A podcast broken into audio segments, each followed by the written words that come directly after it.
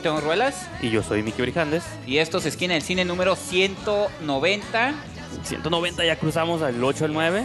y es un episodio muy especial, señor Brijandes, porque eh, vamos a hablar única y exclusivamente de la segunda edición del Fotofilm Tijuana, Festival de Cine, y por eso... Hace mucho que no hacíamos algo así. Usualmente Sí. era críticas, Y reviews, comentarios y un invitado que hablaba de las películas con nosotros. Hacía mucho que no hacíamos un programa especial sobre un evento o algo que se va a llevar a cabo. Entonces también en este episodio no esperen críticas. Bueno, tal vez se cuelen por ahí comentarios de X películas durante el, De las mismas el- que vamos sí, a el programa del festival. Pero pues va a ser ajá, dedicado únicamente, única y exclusivamente a Fotofilm Tijuana. Ajá.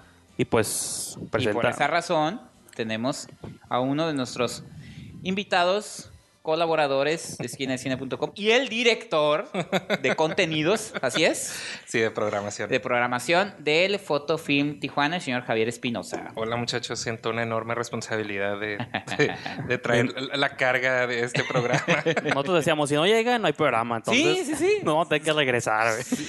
bueno, poner a platicar de, no sé, No, pues terminamos de limpiar la oficina. Sí, sí, de Luis Miguel, ¿no? sí, ¿qué esperan para el resto del año? Así es, ¿no? Este, Pero, señor Javo, Pero ya, aquí ya le he hecho entrevistas también, ¿no? Ahorita para diferentes medios. eh, Así es. Sobre todo impresos. Sí, la rueda de prensa fue Ajá. la semana pasada y antes de eso ya hemos conseguido algunas algunas entrevistas a otros medios, pero ahora sí que tengo estas tres semanas para dar a conocer todos los, los materiales y todos los, los eventos que vamos a tener dentro del Fotofilm Tijuana 2018. Pues lo que te queremos ofrecer aquí en Esquina del Cine, pues es la idea de que te puedas como desplayar con tiempo, digo, y todo, porque usualmente en estos, luego en entrevistas rápidas de cinco minutos no alcanza uno a decir Ajá. mucho, o cuando mandas un boletín de prensa que la Ay. gente ojalá cachen lo importante o lo que yo considero que es interesante ver y cosas así. Entonces, digo, que quiero creer que la ventaja de que puedas aquí platicarnos este, a detalle, poca- este, poco a poco, puedas des- podamos decir, ah, mira, que demuestres la variedad o lo que traen todo este, Yo en este en- festival, ¿no? Encantado de hacerlo. Que de entrada, digo, cinco días de festival, ¿no? Del 27 al 31, eso también siento que es un, Esa es la primera novedad porque es un gran reto. eran tres días. Sí, sí, que es un gran reto porque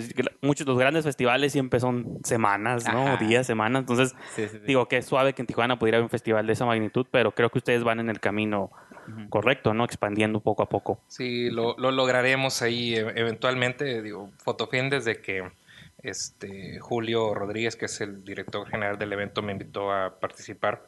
Lo vimos como un plan a futuro, no era nada más como una cuestión ocasional. Entonces, creo que tiene, tienen que irse dando estos pasos, ¿no? Para poder llegar a establecerlo como pues el festival que queremos que sea, ¿no? El festival Sí. este que, se- que sea relevante y que tenga este contenidos que le interesen a la comunidad cinematográfica y también a la que a la que no lo a la que no se considera parte de, sino que es una comunidad casual que gusta de distraerse a través del séptimo Creo, arte. creo que cuando tu evento se vuelve como hasta destino turístico es para mí cuando ya lo lograste a cierto punto, ¿no? Como este día de que vino gente de fuera, se quedó, se hospedó, consumió, ¿no? Este taqueo aquí en Tijuana y tuvieron la posibilidad de pasar una semana pues curada en viendo películas, conociendo al realizador, que fue que al final para eso es un festival de cine, que es lo que nos gusta a nosotros, digo, cuando vamos a San Diego u otros festivales de que sabes que toda la gente que está ahí reunida es gente que respira, que le gusta el cine, entonces algo que no se vive, incluso cuando vas aquí a ver una película, vas a ver Ant-Man y pues sí, hay gente que quiere ver la movie, pero por diferentes razones, pues no es la misma energía pues que se siente en pues sí, en el, en el como es entre la gente que va caminando en un festival. No, y lo más importante es que, digo, siendo Tijuana una de las ciudades eh, que últimamente está haciendo como más eh, una parte importante en la producción cinematográfica, tanto como parte de sus mismos eh, artistas, como de fuera, hacen series, hacen películas, todo eso. Pues siempre es importante que haya festivales de, de cine. Hay, hay varios, digo, hay foros de análisis cinematográficos, hay festivales eh, especializados en algún tema que, que, es- que son temáticos, ¿no? Y que, y que exista Fotofilm Tijuana que también mezcle es la, la disciplina de fotografía, ¿no? Como fue la edición pasada, que vinieron varias eh, personalidades de la fotografía y que también lo mezclen con el cine. Creo que es lo más importante de todo esto, ¿no? Y que eh, no nada más existe la segunda edición, sino que digo, y lo platicaba contigo, no sé si te acuerdas el año pasado cuando les hice una entrevista, que ustedes tenían el plan de, eh, el, o sea, se hace la edición, pero de aquí a que viene la segunda edición se hace una serie de trabajos, Correcto. Eh, que eso es algo que hacen festivales que ya tienen varios años, como el San Diego Latino Film Festival, que te lo decía, ¿no? Que se mantienen activos, sino no nada más traer la, el- la edición y vamos. Nos vemos el año que entra, Ajá, y ahí se ven. ¿no? No, pues aquí en Tijuana tenemos Fascine, que es... este, Ajá, lo que no, mencionaba de los foros. Ajá, de que esos Fascine de pronto hace actividades Sí. dentro de lo que va a llegar su próxima edición, ¿no? Que es un festival más de análisis de cine, pero también Ajá. es de los que ya tienen años, ¿no? De Juan Sí, Alberto pues, Podaca. Como 6, 7 años. Sí, este año es la edición 8, creo. Sí, Ajá, entonces, sí, sí, sí, no, sí. yo creo, yo, me- yo llegué a ir a la primera cuando era ahí en el, En el ICB, ICBC. En el ICBC yo también Sí, sí, fui. Era una salita ahí de video Sí, y sí, sí. está sabe cómo ha crecido. Sí, que, Sí, evolucionaba muy que bien. tal cual como cualquier producto nuevo, yo realmente no sabía lo que iba y era de, bueno, es como análisis, pero ¿de qué se trata? No, y creo que también creo que ellos- Podaca estaba en el COLEF en ese entonces, entonces era como... En ese entonces sí. Sí, era como muy ligado a ese Ajá. a esa cuestión de investigación. Yo en ese tiempo era coordinador de gestión fílmica de la ciudad, entonces Mm, era como, me llegó la invitación y dije, bueno, pues es algo, un producto de cine, entonces voy a ir. Sí. Y fui, quedé gratamente sorprendido y de ahí he procurado ir a todas las ediciones, Sí, con el tiempo. aunque sean, al- con el sea tiempo. una actividad. Creo que con el tiempo ha encontrado su identidad y pues es de los eventos festivoforos más largos, o sea, más Sí. longevos que tiene la ciudad, entonces eso también está suave, ¿no? Pues así Pero- es. Pero a ver, díganos, señor Javo. La, propuesta aquí es son Ajá. cinco días, entonces tú Así tienes es. el programa disponible en la página web de ustedes que son fftj.mx, entonces basándonos en ese programa estaría sabe como que repasáramos igual cuáles son las cosas más interesantes que hay Si día que nos por vamos por día y Ajá. lo dejo a criterio de ustedes, qué es lo que más les llama la atención y si algo creo que es relevante también de comentar, pues ahí Ah, meto pues un sí. poquito mi cuchara, pero Sí, si Genial. quieres- no, pues entonces si quieres comienzo. estoy este, a sus órdenes. eh, eh, comenzamos entonces el julio 27 que cae en viernes, Viernes. jueves, jueves, viernes. Ujú, viernes este, 27. Sí. Por ejemplo, ahí teníamos una conferencia con Juan Carlos Aybar de cómo aplicar al apoyo del cortometraje al IMCINE. No sé qué nos puedas platicar sobre. Fíjate que esto un eh, poquito. el IMCINE, que es pues nuestro órgano principal de cinematografía en el país, en el Instituto Mexicano de. Cinematografía, divide una bolsa de apoyo para la creación de cortometrajes en varias regiones. Entonces, eh, Juan Carlos Que no Aybar- tiene mucho eso, ¿ah? No, no, no, debe ser esta como la cuarta, creo, Ajá, cuarta, este, quinta edición. convocatoria Sí. en la que se Ahí. hace. Y Juan Carlos Aybar, que es el subdirector de esta área, de- del área de cortometraje en, en, en- en- en Y cine. tijuanense. Tijuanense. Tijuanense. Producto de exportación. ¿no? Sí, sí, sí. Claro, no. lo- digo, ahora sí ya nos vamos a cuestiones muy, muy cercanas, pues es amigo mío de muchos años, Sí, estuvimos sí. juntos en la universidad, entonces era de, bueno, ¿qué hacemos en Sí, sí. conjunto? Entonces dije, bueno, como yo, yo desde la edición pasada sabía que obviamente no puedo o, o no, no debería trabajar fuera de, pues así, la, la sombrilla del IMCINE que apoya a todos Sí. los festivales. Claro. Entonces lo primero que hice fue buscar contacto con ellos, he obtenido gran apoyo siempre. Y en este caso lo que se pretende es darle a los nuevos creadores o a los creadores ya establecidos, porque realmente el, el fondo es para todos, Sí. eh, herramientas para que puedan eh, acceder a este, a este recurso. Y Aybar va a estar también, a- además de, de esta que es la plática general, Sí. para darte todos los pormenores del tema, va a estar eh, sábado y domingo atendiendo charlas privadas para gente que ya tenga Como guiones, eh, historias. que ya tenga, es muy sencillo, que tenga su guion, que tenga su Ajá. presupuesto y su texto de Como director pitching o algo así. armado, sí, y va a estar platicando con ellos, vamos a hacer ahí una calendarización para, digo, al que le interese, este, por favor que me escriba a javier arroba fftj.mx para hacer la, la agenda correspondiente. Ok. Y eh, ahora sí que Juan Carlos está en la mejor disposición de atenderlos Sí. personalmente para que este eh, recurso este pues Se vaya a buenas manos, pues. se- se- Hizo un buen proyecto, ¿no? se, se utilice o sea la, la- la verdad es que suele pasar en muchas convocatorias que no se utiliza y luego tienen que hacer una segunda vuelta y demás porque no se cumple tal requisito no se cumple Claro. tal cosa y pues no aplica entonces aquí la idea es que se haga y sobre todo que eh, Juan Carlos siendo de acá, pues tiene Claro, un sí. especial interés en que acá repunte. Como No, y que, es la idea, y que es la idea de esa convocatoria y que sirve incluso para este tema que se ha manejado de unos de un tiempo para acá, que es descentralizar el cine, que no nada más se No, concentre aquí- todo en la capital, sino que se expanda Y aquí en Tijuana, República, pues ¿no? hay dos, si no es que ya hay más. Digo, y ahí sí. No, y aquí lo, La- han, lo han obtenido. Hay dos Gilberto escuelas, González no, Penilla, Rodrigo Álvarez, hay varios que ya... No, pero me refiero a que Ah, aquí hay escuelas de cine también, pues. de Ah, que, sí, sí, sí, perdón, Digo, perdón. ya tienen como 10 años, pero se puede considerar es una nuevo, contemplando que hay otras carreras, otras Claro. este, industrias que tienen mucho más años. Muchos de estos siempre hay estudiantes nuevos, ¿no? Una escuela siempre tiene carne nueva y fresca, entonces siempre está suave esta idea de que estas personas encuentren este, esas oportunidades de que luego muchas veces el trabajo no es por demeritarlo, pero siempre am- termina de pronto luego en YouTube, ¿no? Termina porque no, o con menos presupuesto al que se pudo haber este realizado si hubieras tenido uno de estos grandes apoyos o el apoyo principal que Ahí es el, cine. ahí el tema es que se pongan a chambear. O sea, Ajá, claro, también, sí. también tienen que hacer, su- hacer su parte. Pues y, sí, sobre todo como dices tú lo del guion, porque luego quieren llegar con servilletas y mira, aquí está la historia que tengo y va a quedar bien curada, pero oye, y me la imagino así. tiene, pero es que es un paso para hacer película, o sea, Guillermo del Toro no hace una movie con Necesito ser- una cámara para filmar No, con mis ojos, lo haré. Exacto, no, me refiero, o sea, un Guillermo del Toro, un Cuarón no hacen ese Claro. tipo de cosas con No, no, servilletas, no. pues, o sea, es, Ajá. Es, una, es un trabajo que hay detrás, que se empieza Claro. por algo, obviamente, pero sí tienes que hacerlo, no es como que mágicamente va a aparecer. Alguien te va a dar una cámara y ya, mi visión, yo voy a ganarme un Oscar y pues Sí, no, sí, sí. o sea, es por pasos, ¿no? Eh. Y eh, al- a lo que aludes, este, ahora sí que yo tengo, pues, obviamente, contacto directo con las- la UDCI porque pues, he sido Ah, catedrático cierto. ahí desde que, desde Eh. que se fundó la Ah, pues escuela, sí. la escuela de cine. Qué Y- bueno que no hable mal de la UDC. No, pero también, De también hecho, de ahí vienes. No, pero de ahí vengo. vengo, de, de ahí, De ahí vienes justamente ahorita. vengo de ahí. Sí. Pero curiosamente también tengo muy buena relación con el coordinador de, del CUT, este, con Alex, Alex González. Y ahora sí que desde el primer momento, Alejandro, ¿cómo participamos? ¿Cómo te mando Sí. gente? Aquí déjame, te los, te los organizo para que vayan, no sé qué. Le digo, Sí, sí. le- tanto a Diana Trejo, que es ahora la coordinadora de la carrera de cinematografía Dani en, Trejo. en UDC.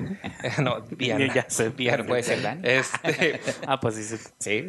Le- al- los dos están en la mejor disposición de, ¿sabes qué? Pues el evento, y yo se los digo y se lo reitero a todos, es para ellos, para la, Sí. Para la incipiente comunidad Que es una de las partes, yo creo, más importantes. Yo también recuerdo que me lo mencionaba este Ethan Bantilo, ¿no? Del San Diego Latino, que es como. Es una de las bases para que un festival también te- se dé a conocer, ¿no? Ah, Apoyar sí. a los jóvenes, la, la, la, la, la.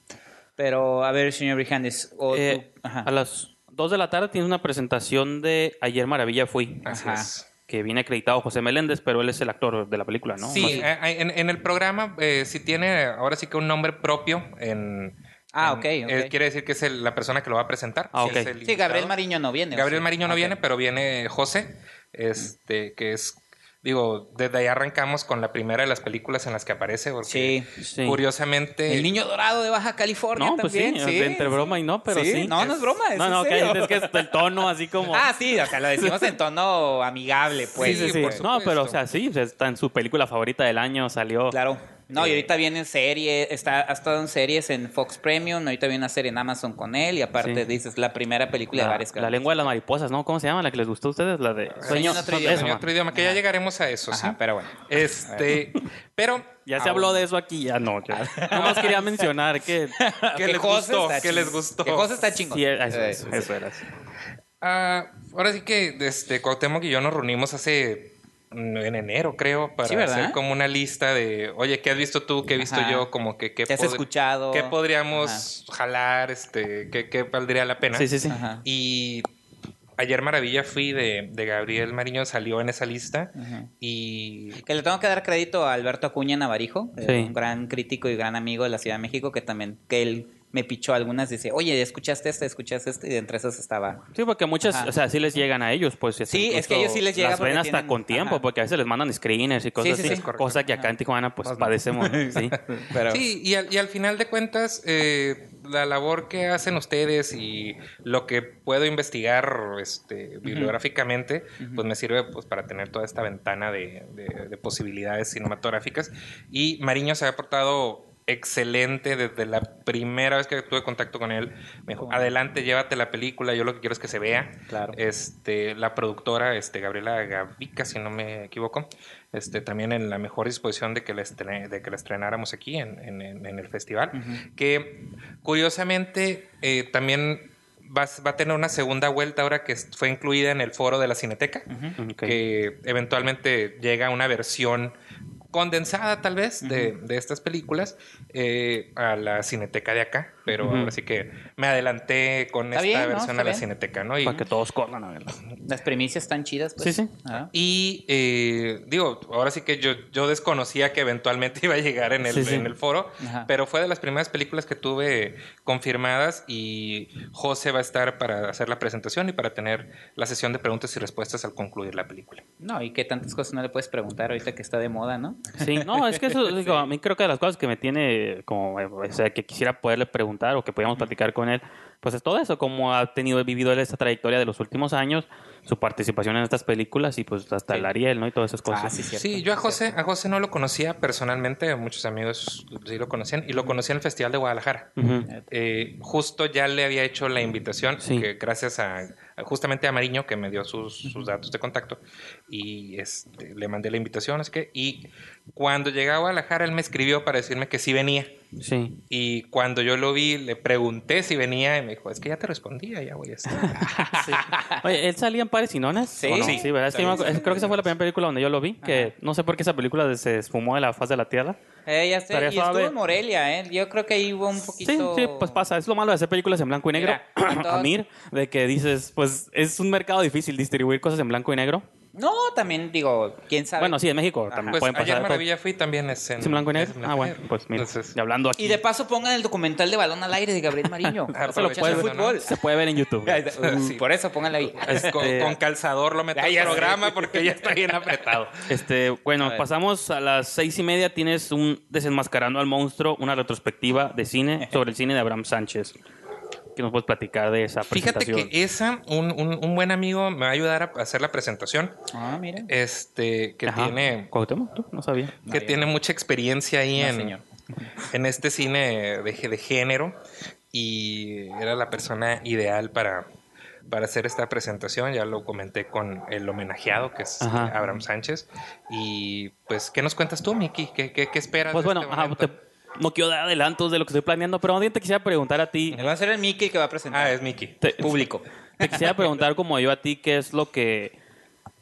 ¿Por qué deciden como darle este énfasis ahorita? Digo, se lo merece, ¿no? Por eso Claro. está suave que me hayan invitado a presentarlo y yo con gusto lo hago porque he seguido su carrera casi... Desde que yo empecé a interesarme en cortos y en películas, él casi empezó a la par, él realizando Yo cosas, ¿no? conocí el trabajo de Abraham por ti, por una entrevista que le Este, hiciste. desde Podófagus yo he estado viendo todo lo que ha hecho, entonces digo, creo que he visto la mayoría, si no es casi el 95% de su trabajo, pero te quisiera preguntar a ti cómo llegan a esta conclusión o cuál es la idea de decir, vamos a darle el foco a este realizador que se lo merece, se lo ha ganado, más bien se lo ha ganado, Ujú. Claro. Y más en el género que como digo, me considero yo un conocedor, me gusta mucho ese género.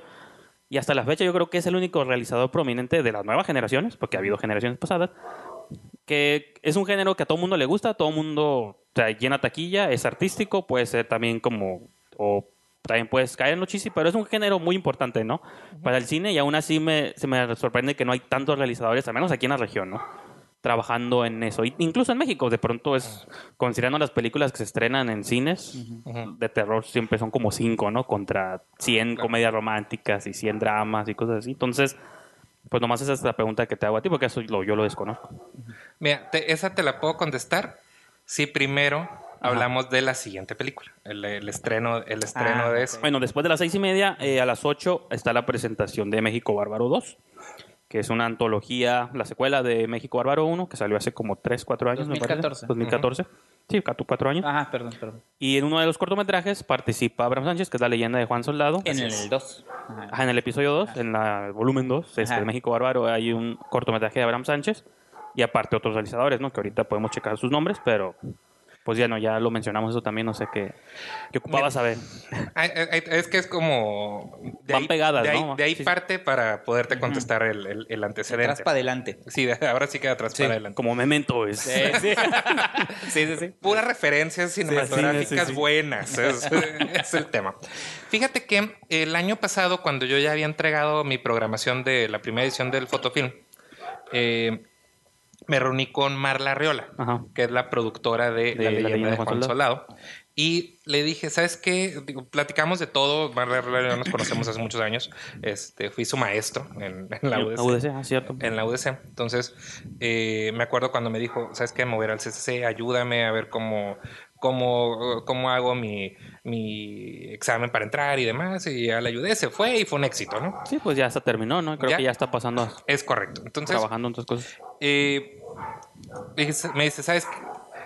Me dice, ¿sabes qué? Pues vamos a presentar México Bárbaro 2 en Sitges. Sí. En, para ese momento apenas la iban a hacer, la iban a... No, y que Sitges es uno de los festivales más grandes o importantes del cine de género a nivel mundial, ¿no? Exactamente. Entonces le dije, ¿sabes qué? Yo la quiero para abrir el año que entra. Sí. Todavía no, yo no sabía si me iba a ir bien con Fotofilm 1. No importa, yo si yo iba a seguir ahí, si eh, la Tierra giraba igual. O sea, yo yo y funciono tal cual para todos los eventos, este, que es prácticamente lo que me dedico a hacer. Yo ya entregué el programa, yo ya, mi responsabilidad es que el, el evento se dé, Sí, que- pero ya no me tengo que preocupar más, salvo promocionarlo. sí. Entonces, en esa ocasión, yo ya estaba pensando en la siguiente edición, porque tenía mucha fe en que iba, iba a tener el éxito que gracias a todos ustedes tuvo. Entonces, me dice, hay que ir haciendo la gestión. Yo lo veo con los productores, te pongo en contacto. Le digo, sí, nomás déjame que pase el festival y me pongo en contacto con los productores, con los que tengan, los productores de la, de la, ahora sí que de la antología en conjunto, Sí, sí. Sí. que es Lex Ortega y Abigail Bonilla. Sí. no me equivoco.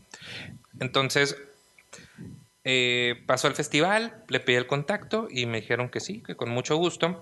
Y yo para darle justamente el énfasis a que Abraham es el director de este corto y que él es un talento de nuestra ciudad, dije, bueno, este, hay que traerlo para que la presente.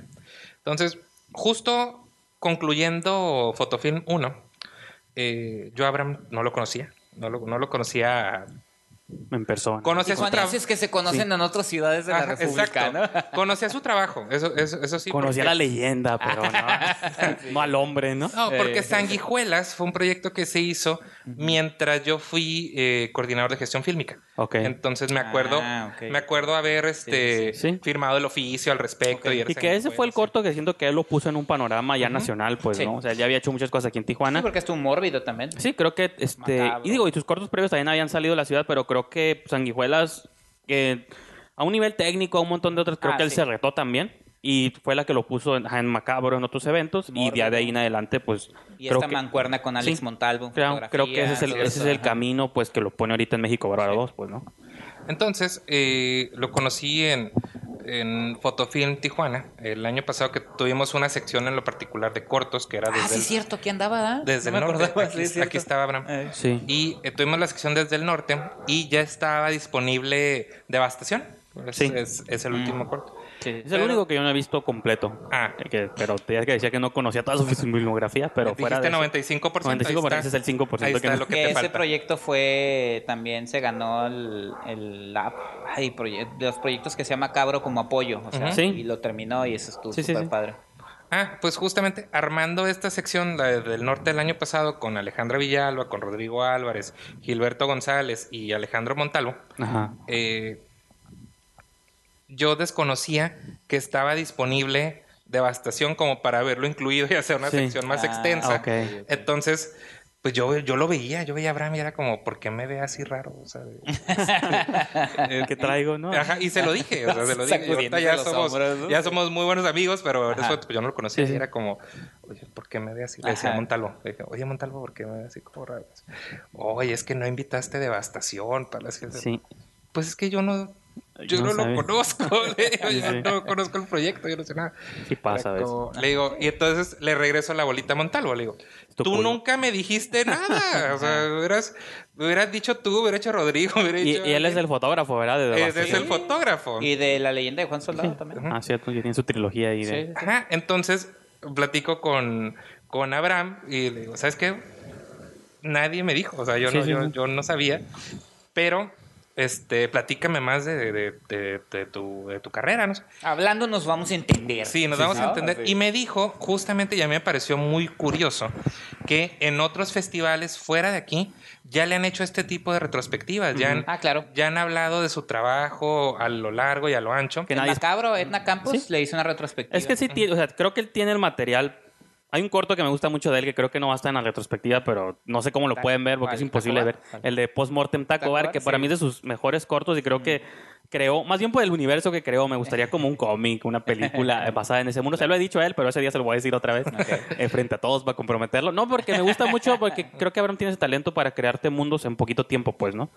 Que no, repito, puede hacer género y crearte universos completos, pues eso siento que es un es algo muy interesante que logra hacer, repito, en poquito tiempo o en 20 minutos, ¿no? Lo que duran sus cortos. Entonces sí, digo, pues era como eso, ¿no? Entonces, Sí.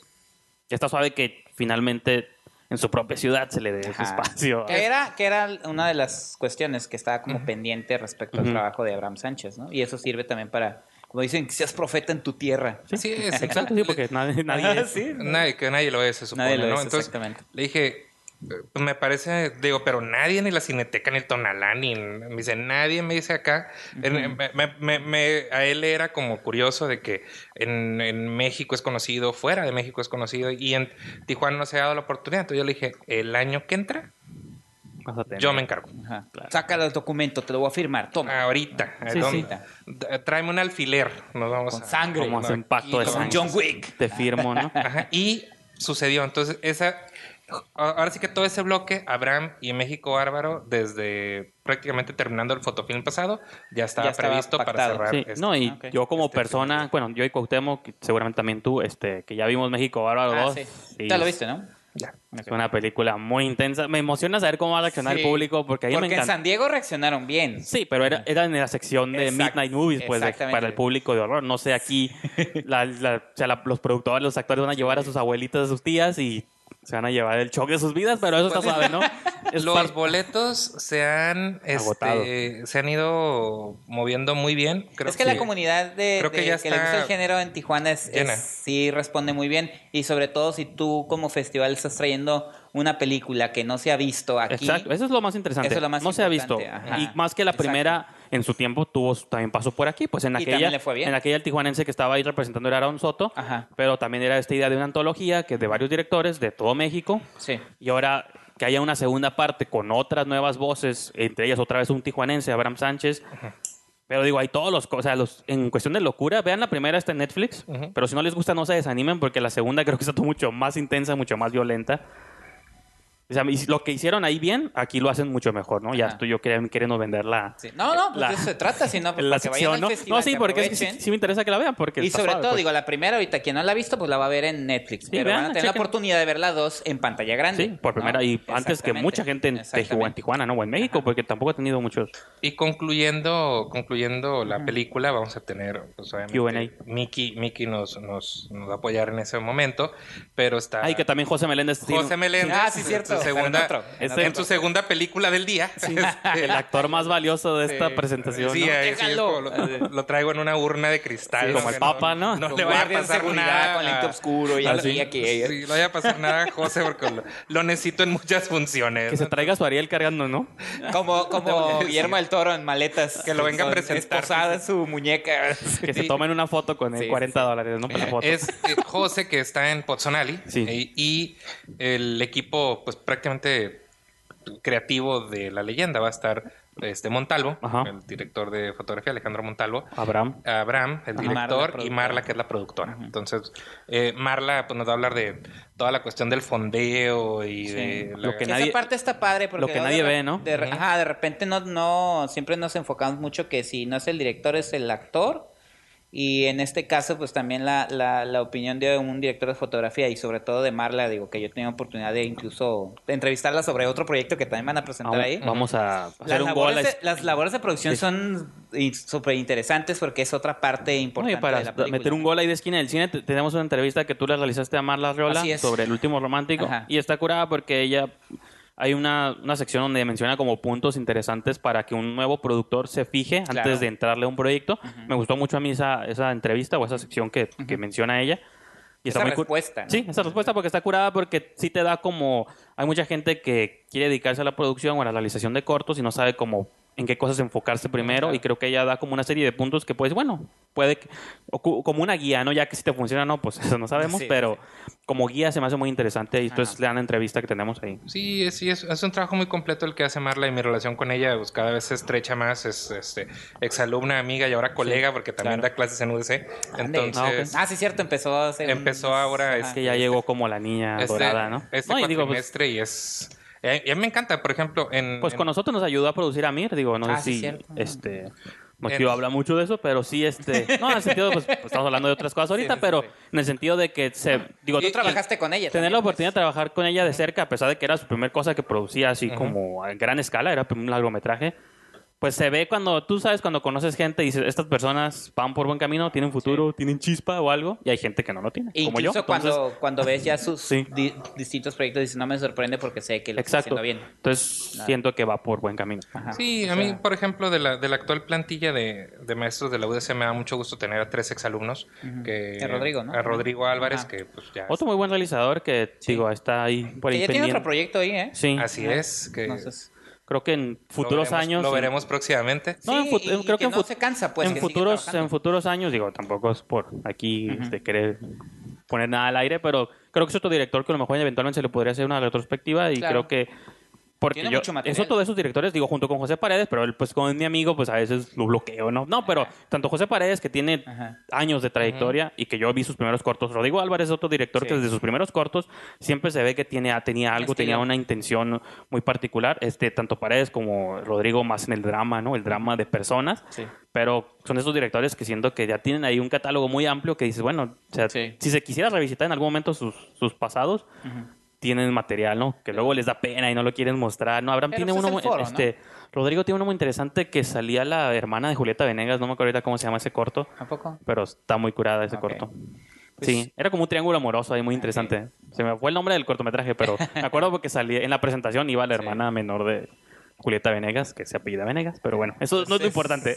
Vamos a ir un poco rapidito porque también el Sí. tiempo, pues no queremos estar aquí cuatro horas. Vamos a pasar al sábado. Ajá. Ya hablamos un poquito de mí, ahora vamos a hablar de Cuauhtémoc Ruelas y una presentación que él va a hacer.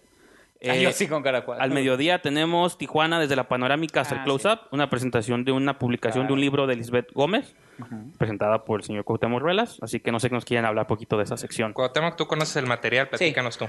Este, lo platicamos también, si te acuerdas. Eh, Sí. sobre la mesa yo, eh, Elizabeth Gómez es una, es una, una joven, yo lo digo en un post que puse, en una joven promesa Joven del promesa, periodismo muy- cultural. sí.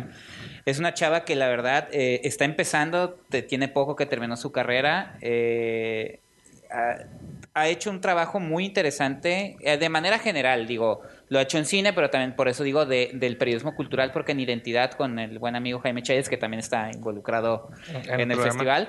En Identidad ella ha empezado una labor este, periodística, así con todas sus letras, muy importante en el área cultural, y este libro lo enfoca precisamente en el quehacer cinematográfico de Tijuana, algo que yo y muchas otras personas valoran mucho porque casi no hay documentos. Yo recuerdo, no hace mucho conocí a Roberto Fiesco y este eh, me dice, traía libros de cine, ¿no? Dice, estos son los libros que a mí me interesan. Dice, a veces Sí, uno se concentra mucho en lo que sucede en la Ciudad de México y la Ciudad de México y la Ciudad de México.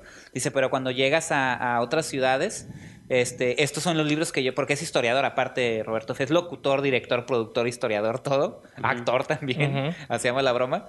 Este, eso, ese tipo de material te acerca mucho a lo que está haciendo en Tijuana, porque muchos podríamos decir que estamos en el medio, tú, Miki y yo.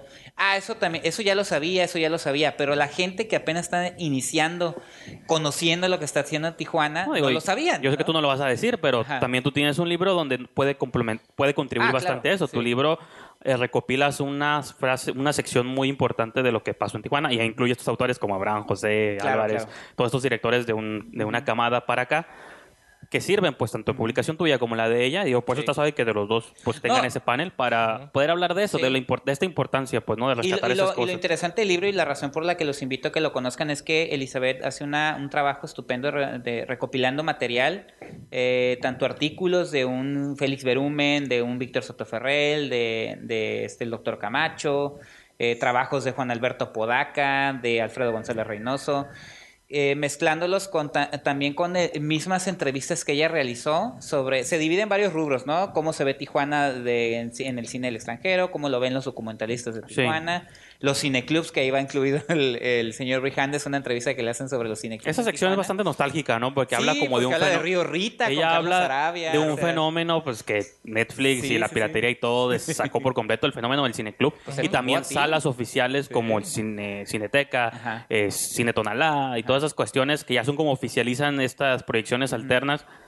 Creo que esa sección del libro es como bastante nostálgica Sí. porque habla de todos estos periodos muy específicos del fenómeno del cineclub que ahorita ya no se ve, es muy raro, pues, Sí. y si no es que... Y como dicen, no están todos los que son y son todos los que están, pero toda la gente que, al, que ella alcanzó a, met- a meter en este libro creo que son voces muy importantes y por eso eh, los invito, no porque esté yo ahí, sino porque está ella ahí, Sí, no, que sí, es el- ella la, sí, que, sí. la importante y que se lleva en el libro, obviamente, ¿no? Siempre es bueno, yo siempre he dicho, para saber de cine, hablar de cine, no nomás es ver películas, es leer todo que lo que esté a tu, a- a tu alcance y esa es una Pero no, no lo pueden ver, no puedo ver un documental mejor.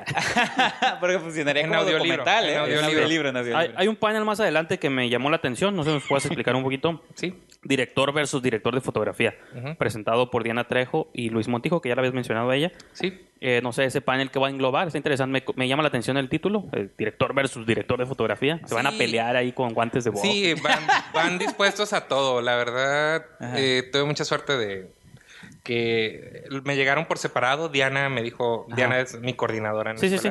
Me dijo, ¿con qué te voy a apoyar este año al fotofilm? Porque ya abrió, fue la primera actividad del año pasado.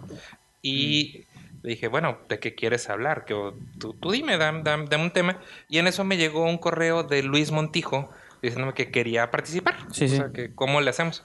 Entonces me mandó su currículum, yo conozco el currículum de Diana, entonces tienen una, edu- eh, una educación parecida, o sea, Ujú. una, una cuestión académica parecida. Vienen de escuelas de Estados Unidos, este, traen una, una visión distinta de, de- Sí. de- Claro. de la realización. Entonces, dije, bueno, al, festi- al festival, eh, al- el- el- la tónica principal es la fotografía.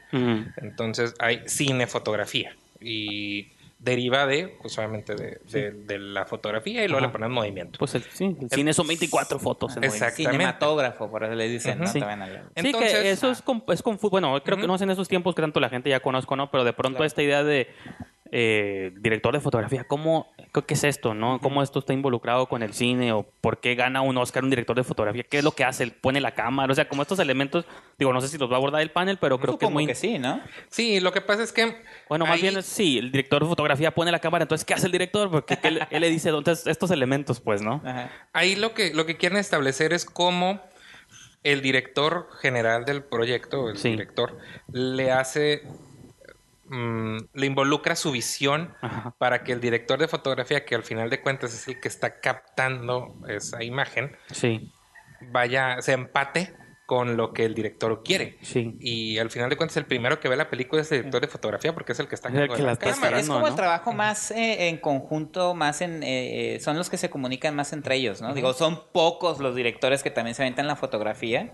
Paul Thomas Anderson, ¿no? Phantom Peter 3, Hyams. Phantom 3 Peter ¿no? Él hizo la foto. hacía, entonces, pero yo creo que es el, el, el trabajo en, en, eh, de pareja más... No, este, sí, muy que interesante. refleja más. Digo, yo la- acabo, volví a verla de Blade Runner el fin de semana y digo, esta es una movie que si no está Dickens y Villeneuve juntos, Ujú. No se hace. o no se ve igual, ni está dirigida igual, pues, ¿no? Son estos... estos Sí, o no ¿cómo se son? ve igual, no se narra igual. Son estos duetos mágicos Sí. que dices, digo, son un ejemplo, hay miles a lo largo de la Ajá. historia, pues, pero estos duetos mágicos que, Sí, o sea, sí. cuando funcionan bien, la movie puede resultar Sí. una obra maestra, Entonces, pues. justamente es esta relación, cómo, cómo compartimos la idea Perfecto. y quién, quién gana y quién no. Está Pues padre. porque Sí. también este, el director de fotografía convence muchas veces al Sí. director de, ¿sabes qué? Mejor que la toma sea de acá Sí. porque Sí, sí, el sí. sol y cualquier Ujú. cosa, ¿no? Entonces, es cómo se establecen estas relaciones de comando, ¿no? Pues Vale. suena muy suave. Eh, a las 3 tenemos una proyección de Juan y Vanessa, Ujú. Ah, eh, con sí. invitado Yanis Guerrero, Guerrero, que es más conocido como actor, pero creo que en esta ocasión él dirige la película. Él dirige y ¿no? escribe. Ah, él escribe, Ok. diri- eh, perdón, escribe y dirige, entonces Juan y Vanessa, así que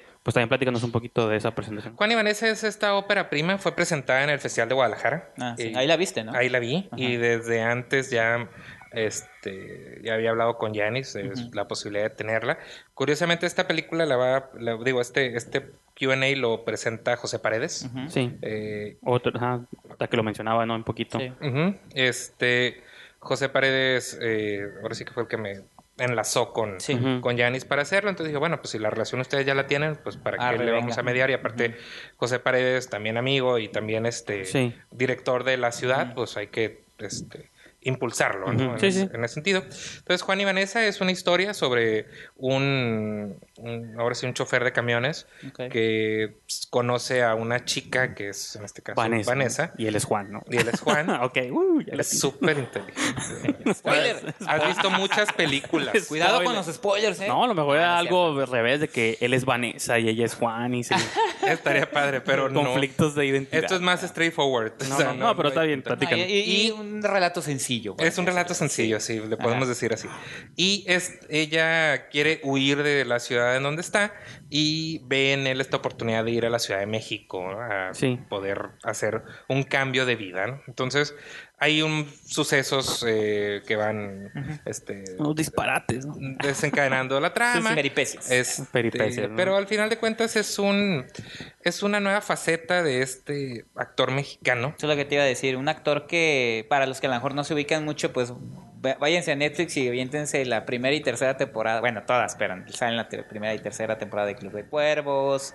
Nosotros Es- los nobles. Es, es uno de los actores de Nosotros los Nobles. Vuelve. Ha trabajado mucho con Isa López. Este, es un actor, un rostro que a lo mejor, de esos, de esos rostros, él es un actor joven, que a lo mejor la gente dice, Ah, lo he visto. Guerrero, y ya que lo hace en pantalla, ah, sí, Claro, es claro. este que sale en esta, en esta, en esta, lo ubicas de volada, pues. Ajá. Sí, y pues viene con toda la disposición, ¿no? De Qué estar padre. presentando el proyecto, quedarse. Sí. Él me dijo, quiero estar en todo el festival, quiero estar Todos en todas las eventos. actividades. Este, me encanta Tijuana, voy mucho a Tijuana, entonces es una... Mi hermana lo sigue en Twitter y sí me decía, ¿es, Ah, ¿es sí. es No, pues creo que, decía? creo que de ahí surge, bueno, y de otras cosas, de ahí surge la relación la- que él tiene con José claro, pues, ¿no? Entonces, digo, está suave porque también ahí... Sí, entonces, la verdad, yo no me iba a poner en, en plan de. Ay, no, No, José, sé. es que como tú ya lo conoces, mejor voy a asignar a alguien más que, el que lo Sí, sí. acompañe. O sea, como, no, es como, ya se conocen, Sí. pues de ahí me aprovecho. O sea, Sí, ya, sí, sí. continúen. Entonces, creo que va a ser una, una presentación exitosa. Va a ser muy exitoso el QA, ¿no? Este, Sí. Y ah, también viene la actriz Karen Martí.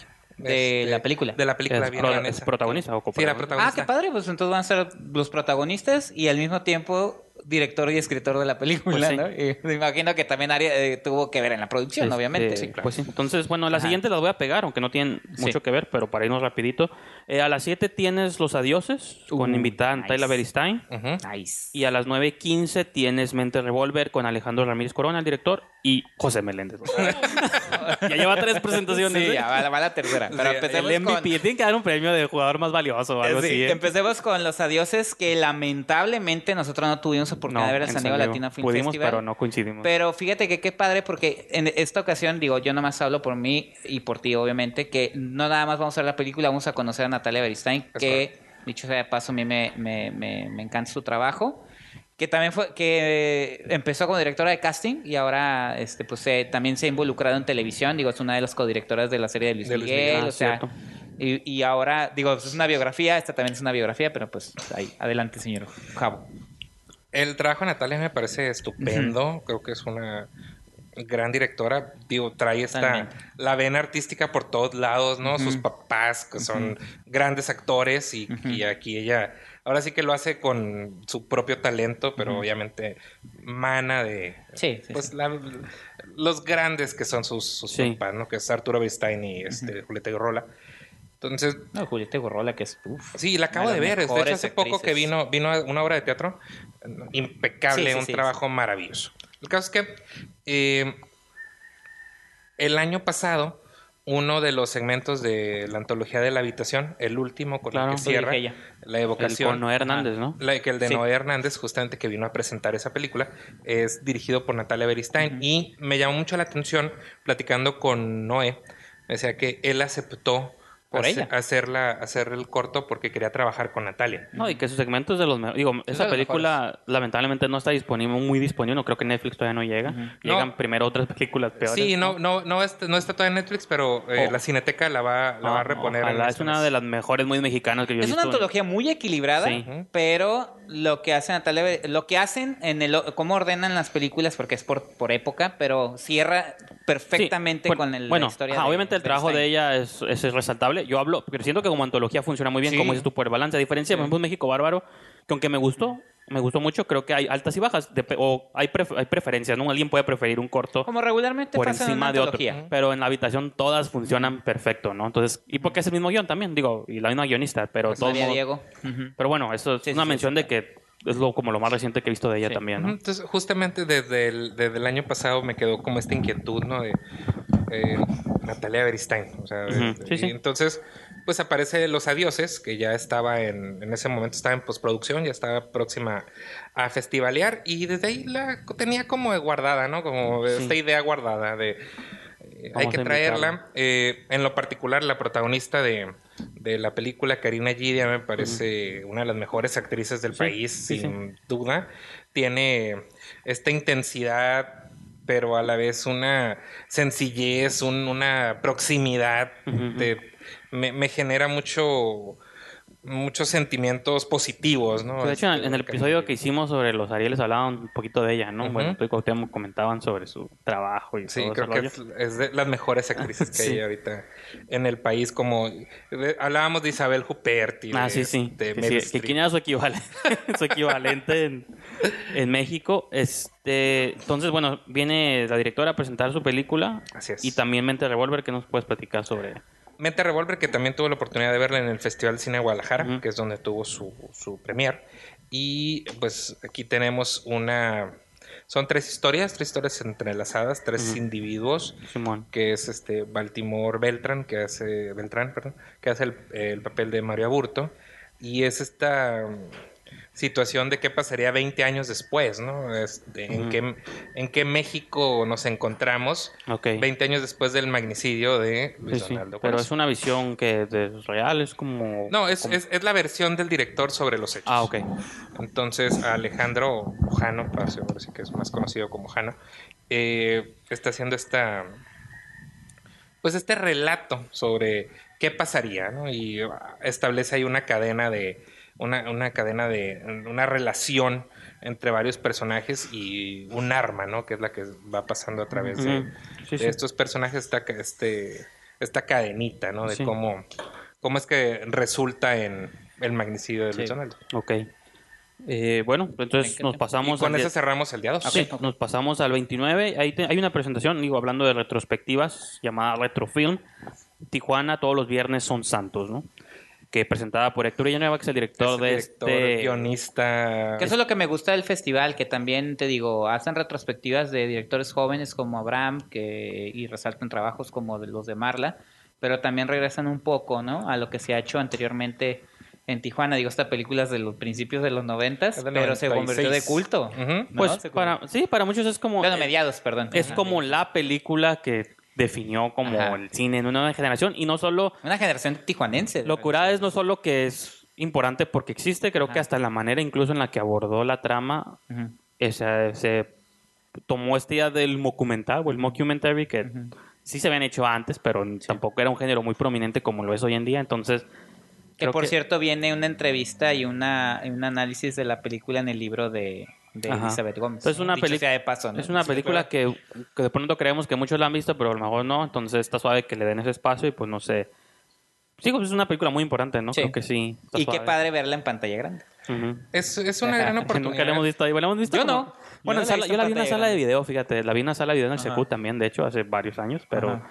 así como en la cineteca y eso, pues no, está interesante ver un Sí. videocassette proyectado ahí. Es, es una gran oportunidad de, de presentar esta película icónica para la ciudad y es una referencia obligada para, digo, ya me ha tocado ir a muchísimos este, seminarios y festivales y cuestiones locales y el parteaguas es todos los viernes son santos, todos los viernes Sí, sí, son santos. Entonces platiqué con Héctor y Héctor en la mejor disposición me dijo, claro, o sea, hacemos Sí, algo. es que yo creo que sigue siendo sorprendente que incluso nueva- cada vez que hay nuevas generaciones, o sea, la- debería ser como una proyección obligada para los estudiantes de Claro. la UDC, ¿no? Alguien así de que Sí, totalmente. quieren saber dónde, o sea, una de las ¿Dónde primeras empezó? cosas Ajá. que comenzaban aquí, pueden proyectárselas para que se maravillen y digan, entonces no estamos haciendo nada con nuestras vidas. Y veo los créditos y hay un sinfín de Sí, gente que sí. sigue Adriana, haciendo cosas. Adriana Trujillo me Sí, parece que que aparece por está ahí. involucrada porque Sí, sí. se hizo Ajá. pues en el taller de tele de, Sí, De la UABC, ¿no? Sí. De los que estudian la carrera de comunicación, porque no había carrera de cine y entonces los de comunicación eran los que daban, ahora sí que la parte. cara por, por la realización cinematográfica de Tijuana, ¿no? Eh, Ese mismo día tenemos Misterios de la Sala Oscura, ensayos sobre cine y su tiempo. Eh, Es una presentación de un libro también por la crítica de cine Fernanda Solórzano, y que viene ella a presentar su libro, entonces también que nos puedan platicar de eso un poquito. Pues, Cuau, tú conoces el libro, tú conoces este de qué se trata, porque no me dices tú qué, qué, qué te genera esta actividad. Pues no, no sé si se han dado cuenta a lo largo del show de cine. El cine siempre hago referencias, siempre Sí, sí. menciono. Digo, tengo. Tenemos muchos críticos de cine, tú, Vicky y yo, y- pero Es una obsesión, digamos. Pero es este, digo, Leonardo García Sao es uno Sí, de mis críticos favoritos, pero también una de las críticas que yo más sigo y que yo, yo en lo personal considero una de las mejores en el, eh, eh, en el país y que ha demostrado también su valía a nivel internacional, digo, en conferencias con A.A. Scott, el crítico del New York Times, ah, claro. este Fernanda Solórzano para mí es una es una este una una, una mujer muy profesional en su en su medio y de la que también está padre no solamente digo es, es el primer libro y esto es ya es un cliché porque ella misma lo menciona el primero y el último que voy a hacer dice. Este eh, eh, eh, conocer su trabajo como ahora en, un- en un libro no ella escribe para Letras Libres eh, hace videos en YouTube para Letras Libres eh, colabora en radio, ha tenido eh, varios programas de televisión, incluso con Leonardo García Sao. Eh, es una mujer que conoce el medio, que conoce y tiene un gusto enorme por el, el cine y que lo sabe comunicar. O sea, a veces hay especialistas que a lo mejor son muy académicos, muy técnicos en su lenguaje y creo que ella ha sabido entrar en el, en el mercado de una manera este, muy accesible para el público. Y es un balance, ¿no? Por es un balance. Yo, sigo mucho sus críticas en- de video que hace Ajá. para Letras Libres y me gusta su Cine manera. de- aparte se llama. Me, me gusta mucho de hacer ese balance entre que me estás hablando así de la película, pero también en un contexto y con un nivel de profundidad, un análisis que a lo mejor Claro. uno a veces no hace o uno piensa Ajá. una cosa completamente opuesta. Entonces siento que está muy suave poder llegar a ese nivel de profundidad, pero tampoco se sienta- no eres tan denso, pero tampoco te quedas en lo light. Y sigue siendo, bueno, porque muchas veces se ningunea como el hacer videos para YouTube puede ser un poco controversial. Sí, sí, sí. Este, pero, o sea, que en ese formato, en ese medio puedas das- entregar como productos con cierta profundidad, a mí se me hace como muy equilibrados. Digo, eh, eh, yo creo que lo, lo más difícil en, en un medio o en los medios, en cualquiera que sea, en cualquier disciplina que sea, ser equilibrado, ser elocuente en lo que dices, este, yo creo que pareciera muy sencillo, pero es lo más complicado, sobre todo en un área que es tan subjetiva como la crítica de Sí. cine, ¿no? Entonces eso, eso para mí es una, eh, la verdad, qué, qué padre que, que, te- que la haya... Que Bueno, y que viene traer. ella, ¿no? Ajá, También que es la eso, vayan a es la traer. presentación de su libro. Porque si algo tiene ella es también esta apertura por compartir eh, su, su trabajo. Ahora, en el caso del libro, eh, está bastante interesante porque la experiencia personal que yo tuve, digo, yo inmediatamente fui a comprar el libro y después empiezo a leer que son ensayos, de hecho no son críticas, son Ujú. ensayos sobre películas, pero películas clásicas. Y de hecho, no sé si te acuerdas, eh, Miki, que lo platicamos, que dijimos, pero ¿qué va a decir sobre esas películas que no se haya dicho? Y ¡pum! Eso es lo, lo- lo Sí, sí, chingón sí. del libro, o sea que encuentra el modo de decir algo más de películas clásicas como Taxi Driver, Tiburón, El Exorcista, El Padrino, que dices tú, bueno, pero se ha dicho mucho, ¿no? Ah, pues espérense porque ahora vamos a... Hay un poco más, ¿no? hay algo más que se puede decir. Y nuevamente, el estilo de Fernanda se refleja en el libro. Un estilo ameno, accesible, que cualquier persona puede llegar eh, a tomar el libro. Y de hecho, puede sonar como lugar común, pero es- te, eh, te sientas, lo lees y yo creo que no puedes, no puedes tardar mucho, ¿eh? Se te va volando. Y es un libro bastante pronunciado. Sí, me gusta, me gusta mucho que la habilidad que tiene Sí. para decir las cosas la plasma perfectamente Sí. en la escritura, ¿no? Claro. Este, digo, tiene que ver con su bagaje académico y demás, pero me gusta mucho su trabajo y creo que es una oportunidad perfecta para que esté este, compartiéndolo con nosotros. La presentación la va a hacer junto con Jaime Chaides. Jaime Sí. Es- que también es declarado fan de Fernando Sí, que tiene su programa, ¿no? Es periodista cultural que tiene un programa de radio semanal. No, sí, yo colaboro, he colaboro con él dura- desde hace muchos años en Identidad, este, tiene su programa de radio, es un periodista cultural que se la sabe de todas, todas y está padre que haya esta interacción, ¿no? De las dos, en las dos disciplinas. Sí, le- fuimos a hacer la invitación y él estaba muy este, interesado en hacerlo y sobre todo que me dijo, este, no se la voy a hacer fácil, me dice. Este, este, si, algo que no, si algo que no me gusta, se lo voy a decir. Digo, no espero menos. O sea, pues, ¿de, de qué se trata? Sí. Al final de Pero cuentas, es difícil, es difícil. tiene que hablar, tiene que hablar del- de los contenidos. ¿no? Sí, digo, es difícil, obvio, como dijimos, es una disciplina muy subjetiva, habrá gente que le gusta, habrá gente que no le gusta, pero... Pues como este, toda crítica de cine, al final es eso, te quedas con los que te gustan, no te, o sea, todo mundo tiene sus críticos que no le gustan, Sí. otros los que sí, pero pues es- sigue siendo subjetivo todo, ¿no? Ajá. Son opiniones. Y, Entonces ahí es una gran oportunidad para conocer a, a, A Fernanda. y Solórzano. pues por los próximos minutos me retiro porque hay una proyección de Sueño en otro idioma a las 7 de Ok, ese mismo te día. desapareces, te desconectas totalmente Vuelve del José mundo. Meléndez, vuelve José Meléndez. Vuelve José para su- Meléndez. Le voy a decir que si nos echamos un cigarro afuera mientras Ah, proyectan la película para Entonces, platicar con él. ¿no? Pues me retiro para que hablen un poquito de esta presentación. Lo interesante de esta presentación de esta gran película que este, ganó el Ariel a mejor película y que Sí, claro. tú coincides, este, Mickey, Es- es- ¿En pues, qué? tiene bonita foto, eso estoy de acuerdo. y la presenta el director de fotografía. No, pues entonces está bien. que Entonces sí me quedo, entonces me quedo. Me, me acabo el cigarro rápido y me meto otra vez a la sala. Lo invitas a él que, que salga ahora con él. José, métete, ahora ven tú. que justamente el, este, este domingo, el, el domingo 29, tiene un masterclass de fotografía. Ah, ok. este, que nos va a venir a Sí, no- darnos nosotros, digo, repito, estamos, ejemplos de toda su carrera. y que repito, estamos mencionando que, este, cosas selectas del programa, pero lo puedes entrar y revisar. Por, o sea, Sí. no vamos, no creo, no llevamos ni la mitad, ¿no? Pero nomás mencionamos Sí, sí, ciertas sí, o cosas. sea, nada más para hacer... Digamos para que son hacer- los highlights, Ujú. por así decirlo. Entonces, el masterclass que ya está sold out, por ejemplo, este, vamos a abrir un poquito más de boletos a Sí, la sí. última semana, pero eh, me pareció, digo, de los detalles más eh, relevantes de Sueño en otro idioma es La definitivamente su fotografía, director de claro. fotografía. Entonces, me- es un... eh, para nosotros es un gran logro traerlo, que esté con nosotros y sobre todo que es específicamente la rama... ¿Él ganó el, el Ariel? Él ganó el Ariel Sí, ¿verdad? mejor fotografía. ok. Nada más Entonces, para- Tonatiu Martínez, uno Tonatiuh. porque no hemos dicho el nombre. sí, Tonatiuh Martínez, y es específicamente de lo que este festival se trata, o sea, Ajá. fotografía. Así que no teníamos mejor, mejor elemento. Julio está enamoradísimo de la película, Claro. así, Miki, tú, no, tú entenderás. Sí, claro. Entonces- La de la foto yo también, pues, ah, está bonito, los Sí. verdes y todo. Él es fotógrafo, Los entonces bosques. le dio todos estos detalles Sí, sí. interesantes, ¿no? Y pues José Meléndez en su Su- presentación. Su, cuarta presentación. Ya estamos, en, estamos en el 4 apenas, ¿ok? Sí, sí, cuatro apenas, buscando. No, ya es la última. Ya son cuatro, ¿no? Ya, No, ya, ya- es la- Está bien, no, está bien, está suave. Y van a hacer una presentación No. especial de la serie Falco también, ¿no? De Amazon Prime. Terminando la ahí terminando. Y lo remito esto a la mención que decías al principio, pues Ajá. de este es un joven actor que, pues, o sea, está suave, pues que esté presente en un montón de Claro. cosas y está suave, pues ten que sea de la región, ¿no? Porque no es tijuanense, pero es de la región. Y es de Mexicali, pero pues estamos en, De Ba- es Baja California. Estamos a una carretera de distancia. estamos en Baja California. Estamos a un tecate de Dos distancia. horas quince, a la Sí, rumoro- con eso- una rumorosa estamos- entera de, de distancia. Con eso cerramos el día, Sí, el sí. día 3.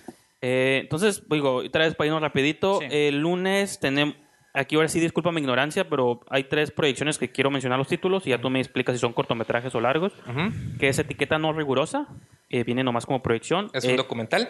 a las siete y media tiene El Último Romántico, proyectada por Marla Rola, que es la productora, y a las ocho y media Ayúdame a pasar la noche. Creo que hay- a- antes, eh, empezamos desde las 12 ese día. Sí, bueno, yo mencioné esos, pero si tú quieres mencionar cosas antes, adelante. Digo, rapidito, ¿no? Ah, ok, todo eso es parte del programa del IMCINE, claro, de todo la... No, nada más la, la primera parte. Digo, ahí, ahí te explico. Sí, a las perfecto. 2 de la tarde es el programa doble de cortometrajes de, Ok. de cine. Es el programa de animación y de ficción. Sí, que incluye pues, obviamente los dos cortos ganadores de esta edición del Ariel y los que ganaron, algunos que ganaron el año pasado, que estuvieron Ajá. nominados. Eh, la primera hora es específicamente de animación, que se hace animación increíble en el país, este, de altísimo nivel. Así que vamos a tener la primera hora dedicada a eso. Y la segunda son algunos cortos, por ejemplo, está nada más el corto que ganó este año a mejor cortometraje de ficción y el resto son otros tres cortos que en lo particular yo no vi, eh, digo que me tocó hacer esta selección, no los vi a disposición ni en Filming Latino, ni en YouTube, ni en festivales, demás, entonces me llamó la atención y dije, bueno, ¿por qué no tener algo que no esté tan al alcance y poderlo presentar?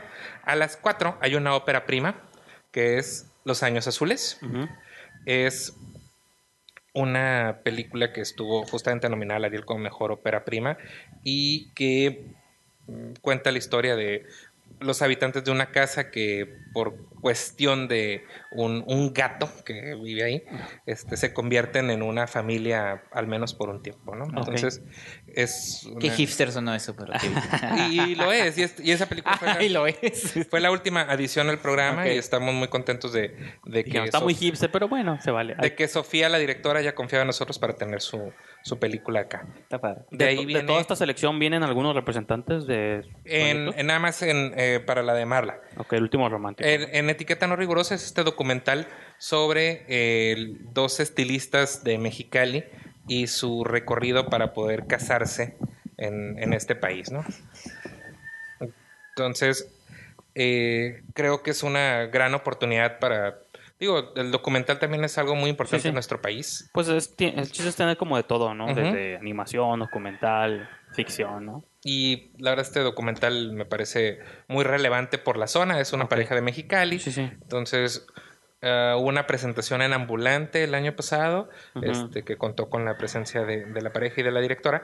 eh, y aquí este, estamos haciendo una reposición. No, y qué suave porque digo, eh, ya mencionábamos, de hecho, en un programa pasado de que Ambulante ya desaparecía por completo de Baja California, entonces de pronto ese vacío que porque digo, para bien o para, para, para mal, digo, muchos dirán que a lo mejor estaba aburrido, ¿no? Pero estaba curada ver documentales porque de pronto había joyas, ¿no? Creo que La Libertad del Diablo por ahí también tuvo sí, fue el espacio. del año pasado. fue su- Entonces, ese vacío que va a dejar último. Ambulante, que digo, estaba suave, lo- se tiene que agarrar esos documentales y ponerse en otros lugares, ¿no? Sí, y de hecho, eh, justamente basado en, en, en esta Biblia para todos los festivales que es el Cinema México, eh, escogí otros dos y curiosamente los, los otros dos que, que seleccioné para invitar este, no están terminados. Entonces ya tengo ahí una invitación lista para el año que entra, este, esperando que ya estén concluidos. Y por ejemplo, en, sus, bueno, en el festival no hay como estos idea del work in progress, ¿no? Cosas de que vamos a proyectar esta película, pero todavía no está terminada, es un corte crudo. o- El, el año pasado sí tuvimos Sin un- efectos un- visuales Sí, el todavía. año pasado tuvimos algo así con, con Diana Trejo y su corte Riders, con, su, con su cortometraje. Este, pero este año no, no, No, tuvimos este, nada, nada programado al, al respecto. Después de, de Etiqueta No Rigurosa viene Marla, El último romántico. el último romántico, este cortometraje estupendo que también se presentó en, en Guadalajara y que también está seleccionado ahorita en, en Guanajuato eh, y que pues Marla estaba muy ansiosa ¿Ese, ese fue grabado en celuloide o no? No sé si estoy diciendo mentiras No, o no. no, ¿verdad? ¿Fue en no video? Ok. Es que había un corto por ahí que alguien estaba haciendo en No película, sé. pero no sé si era Sí, ese. pero no era este. No. Ok, ok. está bien. Y eh, pues, ahora sí que Marla nos va a dar todos los detalles de, Sí, sí. de producción sobre este y cierro ese día con Ayúdame a pasar la noche. Con Una- José Meléndez. No, José Ah, Meléndez. ya sé, ya este no está. Ya está dormido para sus días. Sí, ya no está. ya se regresó. En esta, esta película es un apoyo del CCC, Ajá. que es de su programa de óperas primas, y que también estuvo nominada en esa categoría en Premiariel de este año. No se ha visto en esta zona de los- del- del país, entonces creo que... Se ha val- escuchado muy poco también. Exacto, entonces creo que vale la pena darle ese empuje a esto. Entonces, y pues ya finalmente pasamos al martes 31 de julio, eh, que, lo- bueno, son cuatro proyecciones, yo creo que a lo mejor puedes hablar poquito sobre esto. Eh, comenzamos el día con Piérdete entre los muertos, Ajá. después El Vigilante con Diego Ross, que es una película que por ahí tuvimos chance de ver algunos. Hey. Eh, Golden Malibu a las 8 y a las ocho y media Cría Puercos, ¿no? Entonces, de estas cuatro películas o cortometrajes, eh, no sé qué nos puedas platicar. La primera es Pierde entre los muertos. es claro. un mediometraje, dura Ajá. 60 minutos. Es sí. este. Después Es es, un largo. hora, ¿no? Ya es un largo, ¿no? Es un largo, pero Sí. pues sí, raro, ¿no? Porque Sí. es un tiempo, siempre dicen, o haz algo cortito o algo muy largo, no hagas nada en tiempos, porque luego es difícil, sobre todo en distribución, ¿no? Pero creo que ahí sí te meten ya como largo, ¿no? Sí, ese ya es largo. Ajá. Este, eh, su director, Rubén y más, este, produjo eh, Me quedo contigo. Ok. ¿Tu película favorita? A mí se me gustó. Sí. De este... de Artemio Narro, Artemio ¿no? Narro. Sí, a mí no. Ujú. ta- Tomadilla Y- de pelo ahí. Aquí, aquí es el, es el director, Tomadilla de pelo. es el... Con Diego, ¿sale Diego Luna? ¿verdad? No. Sí. Sí, al principio. Al principio y Se la ve- voz en off al final. Le hizo el paro, ahí no sé qué, le debía algo de sus, No, pues, para sus drogas. y, oye, se conoce. Fíjate que no he visto, me quedo contigo. Este, sí me la, gusta. la tengo hay, pendiente. hay un cambio al principio con Diego Tuve la Luna. osadía de ponerla en un top 10 del 2016. Diego Luna sale al principio narrando la historia y te metes como a la historia y ya no lo vuelves a ver hasta Ujú. el final, pero pues Nomás tomándose un café. tipo de Pero bueno. sí. Pues esta es una, una dirección, a mí me recuerda mucho a Simón del Desierto, a Mm. estas Oh, películas. palabras fuertes, ah. sí, sí, es que son, son Sí. películas completamente de su propio mundo, Sí. o sea, son hechas como para un nicho muy específico. Es, no, es como tenemos la carne, algo por así. No- ese tipo de. no tan gráfica, Exacto. No, no, pero no sí gráfico, conceptual. Como en el conceptual, ¿no? Que esa Popó, movie. pipí, sexo, todo. Sí, que- no, eso no Ah, viene ok, aquí, pero No, es una movie que tampoco me gusta tanto, pero creo que le respeto mucho lo conceptual, sí, ¿no? cumple con su atmósfera, o Sí, es- y eso a veces es lo más importante, eso que lo y otro. esta lo cumple perfecto Ah, muy también. bien. Y eh, la siguiente proyección El es Vigilante. El Vigilante, Diego Ross. eh, ¿Viene? Viene Diego Ross. Oh. Vamos a, este, a poder platicar con él ahora que ganó el Ariel, la mejor Sí. ópera prima. Sí, cierto. Y creo que se le está dando una segunda oportunidad a este, este largo. El cine Tonalá la estuvo programando. Sí, y fíjate que aunque estuvo, creo tuvo ahí un tiempo, yo no tuve chance de verla. La pero- crítica la trató bien. Voy a tratar de yo- verla. Yo, yo, la, yo la vi, estuvo aquí en Cinemex. Sí. Este, a mí no me gustó, a mí no me gustó tanto como lo venían vendiendo, pero sí resalto eh, muchas cosas. Principalmente las actuaciones me parecieron maravillosas. Y este la ambientación. Fuera de ahí sí me perdí un poquito Pues, en la historia, pero eh, lo importante, nada más eh, terminar el, el- el tema, es, es un género que luego en México, en México siempre pensamos que nada más es drama y comedia romántica y documental. Sí. Es un thriller, entonces, o película de suspenso que eh, sí resaltaría yo. Digo, Pero creo que coquetea está- mucho con el cine negro. Que En es- el, en es- el episodio más reciente de Cine Garage, que hablaron un recuento de cine mexicano, Hablan de eso. mencionaban mucho la comparación con film noir Sí. hecho en México, ¿no? Y que eso era como uno de los detalles. Creo que ahí les gustó bastante la película, pero eran sus detalles curadas que decían. Sí, ah, el thriller, pues, que también lo, lo han estado manejando mucho y muy seguido. Y que no se hace tanto bien, ¿no? Exactamente. como Verónica, que a ustedes no les gusta, pero Pero es como terror psicológico. ¿A ti te gusta, Pero- Verónica? thriller, sí. Las dos Verónicas, la española y la mexicana. Mm, A la española. Sí, pero eso es terror sobrenatural. Ah, sí, no, está mejor, está mejor la española, porque Ajá. entra en lo sobrenatural, me gusta más, pero la Verónica mexicana me gustó también más. Sí, está bien. Eh, sigue a las 8 Golden Malibu y 8 y media Cría Puercos. Guandel Malibu es un cortometraje del CCC que es dirigido por Natalia Bermúdez, que es una cineasta tijuanense que Ah, radica en la Ciudad de México. Y es un eh, cortometraje protagonizado por Adrián Ladrón, que el, Órale, el año que está pasado... de moda. Este es el actor Cuarta ahorita, compañía, ¿no? Que el año Cuarta pasado... compañía, Diablo Guardián en Amazon. Ah, entonces, Y sí. que la cuarta compañía esta semana ya está en Netflix para todos Sí, aquellos ah, que, para que la vean. que no tuvieron la oportunidad de verla. A mí la- me pareció una muy buena película. No, pero se sabe que los Sí. vean antes de ir al festival porque se pueden ir familiarizando si no los Claro. conocen. O, ah, mira lo que hizo antes de la movie. Sí, a lo mejor tendrá sus detalles, pero las actuaciones están No, de sí. primer nivel, ¿no? Y este, el, el CCC me dijo, ¿sabes qué? Tengo una directora de Tijuana, este, ¿te interesa? Como Alejandra Villalba, ¿no? Por que es nacida aquí, pero, Pero es- ha estado haciendo carrera allá, ¿no? Es Claro. correcto. Entonces dije, por supuesto que me interesa y, y- Claro. y vamos a hacer esta proyección.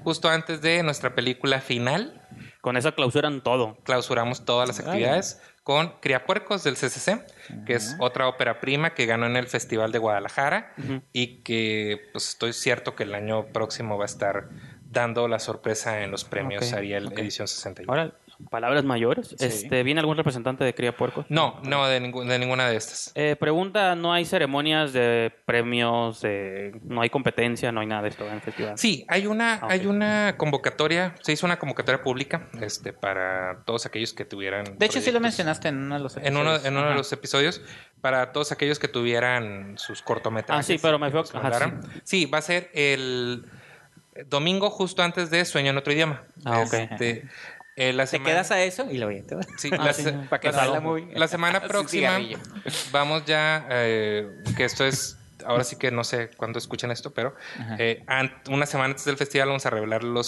cinco cortos que vamos a estar proyectando esa hora, Ok. aunque se recibieron 46. Y el jurado escogió cinco y esos cinco son los que se van a proyectar y de esos cinco va a salir un ganador.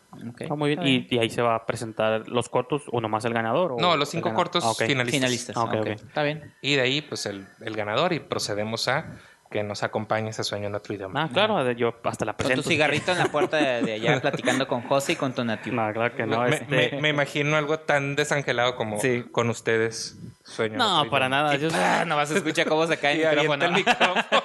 no, no, está bien, está bien. Sé suprimir las cosas que no me gustan y alabar las, Bueno. las Yo no- Pues yo duró nomás- poquito la película, ¿no? Eso está suave.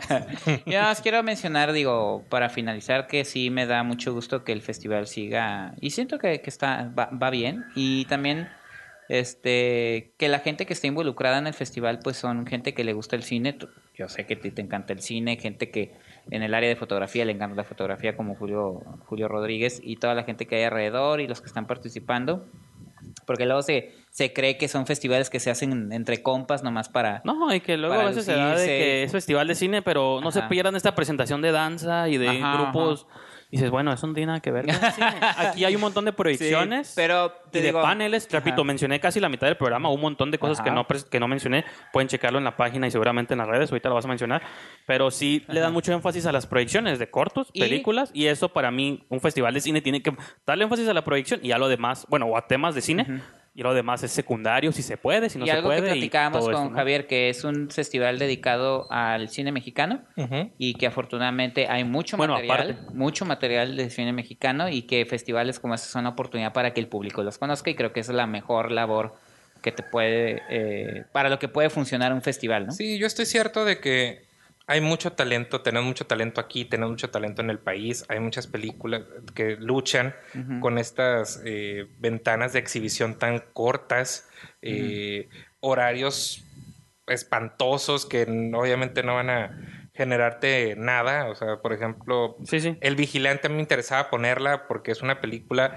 a lo mejor no es del gusto de todos, pero es una película que vale la pena y que estuvo en Cinemex a la una de la tarde. Eso es lo que digo, le mencionaba Sí. un poquito a Cuauhtémoc, de cuando son esos tipos de películas mexicanas o cuando son parte de un ciclo, como ahorita que está el ciclo de, de Berman, pero también como horarios raros y luego a veces los chicos de ahí del cine ni siquiera saben que tienen película porque están preocupados porque la gente en Ant-Man esté pasándosela bien y acá te ponen la película tarde o no Sí, sé. o, o ni te la pones. Sí, o como es la, porque si es a la una, seguramente es la primera función del día en Ujú. esa sala y no están preparados y todo eso. Sí, es lo único malo, pues, de que son poquitas funciones y aún así a veces ni las cuidan bien, pues. No, y aquí pues aparte de eso el ambiente, ¿no? El ambiente siempre ha sido, bueno, y, el y que en muchas, en muchas bueno. presentaciones están también los creadores, que eso también es un plus que no vas a ver en el cine. pues. Exacto, que siempre es lo que resaltan en los festivales, ¿no? Que esté realizador, que puedas platicar con él, que puedas compartir Y las se hacen contactos también, porque si es una industria en la que te quieres Debe desarrollar. hacerse networking, Sí, definitivamente. ah, tú, como. José, preséntame tu agente, quiero No, ser tú- actor. Claro, tú como, tú como, ¿Cómo le has cortomet- hecho? ¿Cómo le has hecho, como cortometrajista, realizador en, en potencia o Ajá. ya veterano, no importa.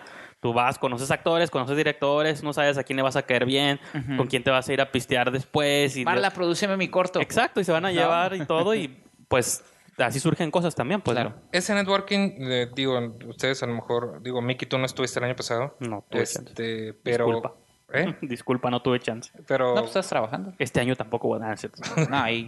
qué bueno que viniste porque no te Oye, nos vamos a autopromocionar. Si nos quieren conocer, vamos a estar en un boot en Fotofilm. Ah, sí. En un- ¿Estás en serio? Sí, ¿verdad? Sí, con disfraces, ¿no? Oye, Tenemos que- comprometiéndolo aquí. No, vamos. Vas a tener un- un- un- una esquina. pero es Una un esquina al lado del baño. Un photo Ah. booth, ¿no? De que pueden sentarse con nosotros, tomarse una foto, Ajá. una tirita Meet de fotos y ya. Ah. El caso es que eh, el año pasado, justo, Guatemala no vas a dejar mentir, antes de entrar a la selección de desde el norte, la de los cuatro ¿Te cortometrajes, quedó gente afuera?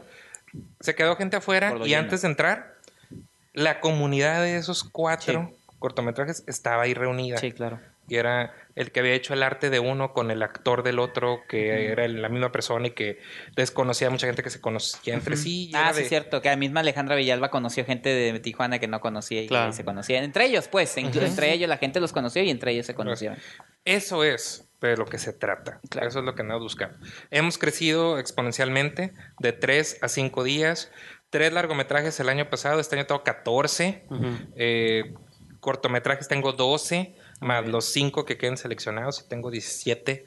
Entonces es es un esfuerzo grandísimo que está comandado por este Julio Rodríguez, que ha puesto su confianza en mí para poder Sí, hacer claro. esto. Andrea Rodríguez, que es la, ahora sí que nuestra directora operativa, que es la que se encarga de que todo suceda.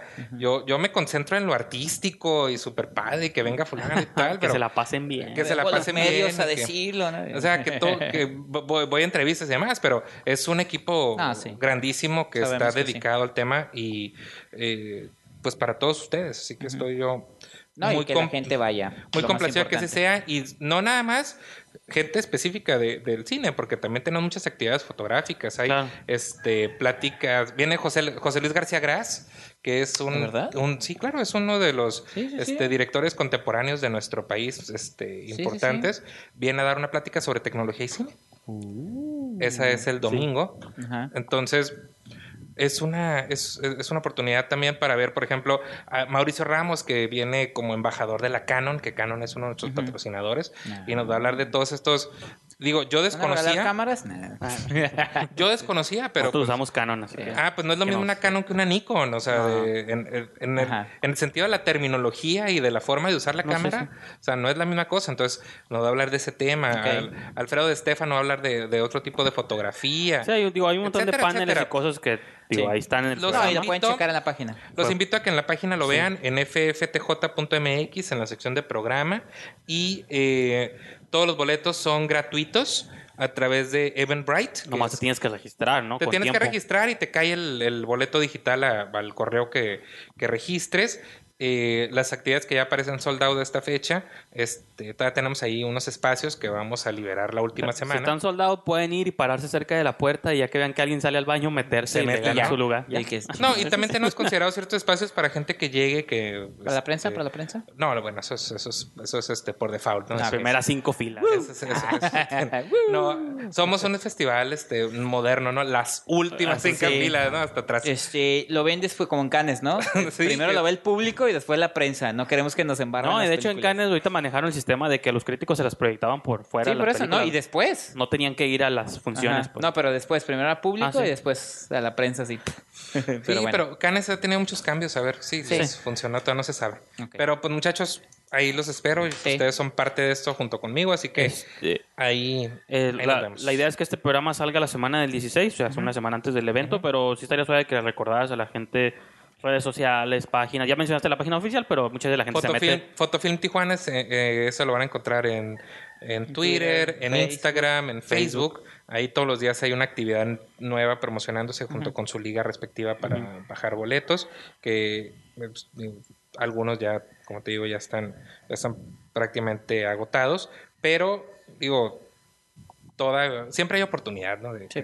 Que, Ah. que, que eso no, no limite a la gente de, Ujú. de querer ir, sino, pues a lo mejor no cabe en esta actividad, pero en una hora tenemos otra actividad. Sí. Y tenemos también actividades en el pasaje vizcaíno, que es un programa adicional, Ok. donde también vamos a tener pláticas y vamos a tener el resto de, de los boots que nos sí, sí. acompañan en, en, esos en- en esto. Cinco Entonces, días atiborrados de actividad. hay forma, hay forma de, de pasarse un buen rato en cualquiera de los Aunque sea ahí espacios. como, porque muchas veces hasta en los festivales está más habitado el lobby que en la misma sala, ¿no? La- o sea, para bien o para mal, de que en la sala están los que quieren ver la película. Yo a veces me obsesiono con que quiero ver la movie, no me molesten, pero a veces Y afuera estaban los que Dices- estamos rockstarianos. No, a veces esta película dices, bueno, esta realmente, siendo honesto, no me interesa tanto. Le dejo mi lugar ya a alguien. Le de- dejo mi lugar a alguien que ya O la ya la quiera vi. ver. Pero, pues estar en el lobby y aún así en el lobby puedes tener, con- platicando con gente que conoces, conociendo gente que no sabías que Sí. estaba ahí.